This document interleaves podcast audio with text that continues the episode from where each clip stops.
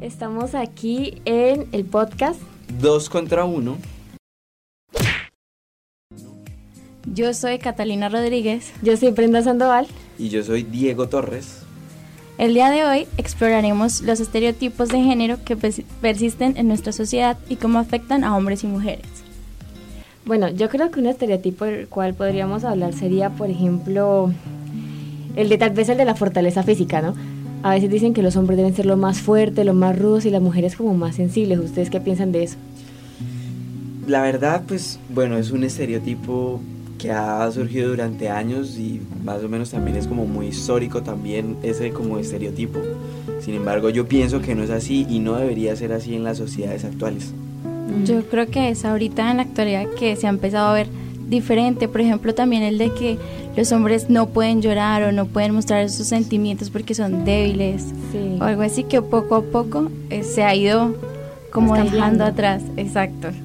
Y yo creo que otro estereotipo así que podríamos hablar sería el de la belleza, ¿no? Que las mujeres siempre pues tenemos que estar bien arregladas y eso, y sí es verdad que somos un poquito más vanidosas, pero si viene un hombre como que se arregla mucho o algo, ya lo consideran como metrosexual o, o algo malo.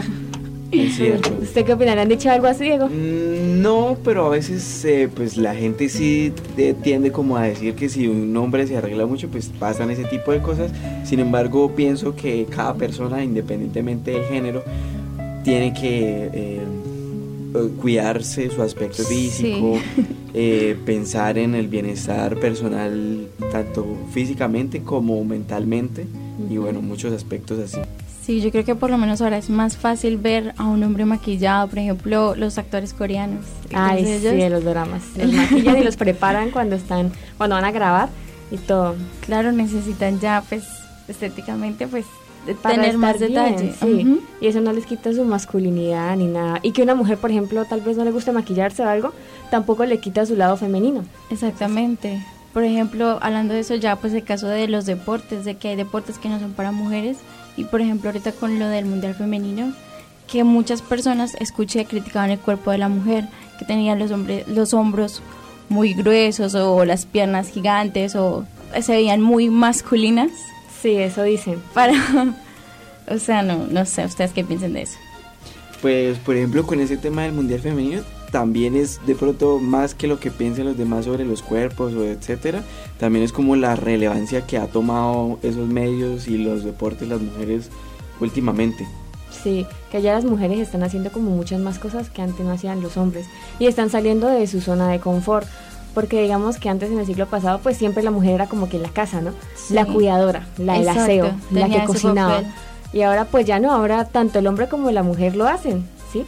O sea, ahí es lo correcto, yo creo que una pareja, si están viviendo juntos, no solo sea la mujer ahí que cocinando, que la ama de casa y el hombre trabajador, sino que entre los dos como que se apoyen, ¿no? Sí, exacto. Yo también opino lo mismo, que es un complemento y tiene que ser un complemento cada pareja.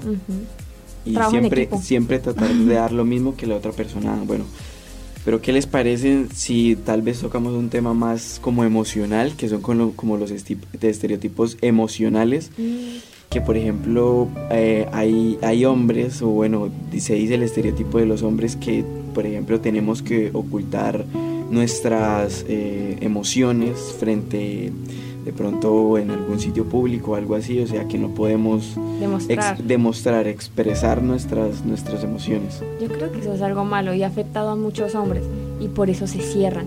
O sea, que no, que no me vean llorar, lo que decía Catalina, que no me vean tan feliz o algo, no expreso mucho porque yo soy serio.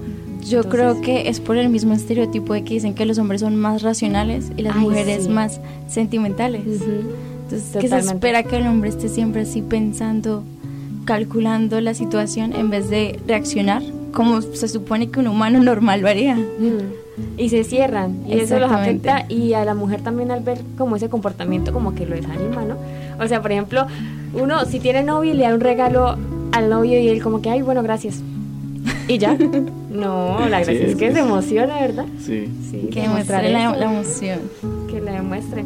Y eso está bien, demostrar nuestros sentimientos para que las demás personas también puedan demostrar eh, los sentimientos. Que todo sea como una... Sí, todo se acepte. Todo mutuo. bueno chicos, ¿algo que quieran decir para concluir? Eh, pues nada, esperemos que este programa siga así de chévere como va. Lástima el tiempo. ¿Qué les gustaría hablar en el próximo capítulo de Dos contra Uno?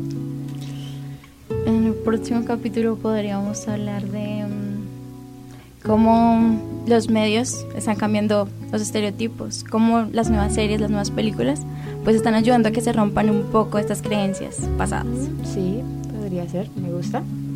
Yo creo que a mí también me gusta, yo como que no estoy pensando mucho en algún tema, pero tal vez también podríamos hablar em, de los deportes, eh, cómo, se, cómo se mueve y los estereotipos en los deportes de los hombres y de las mujeres.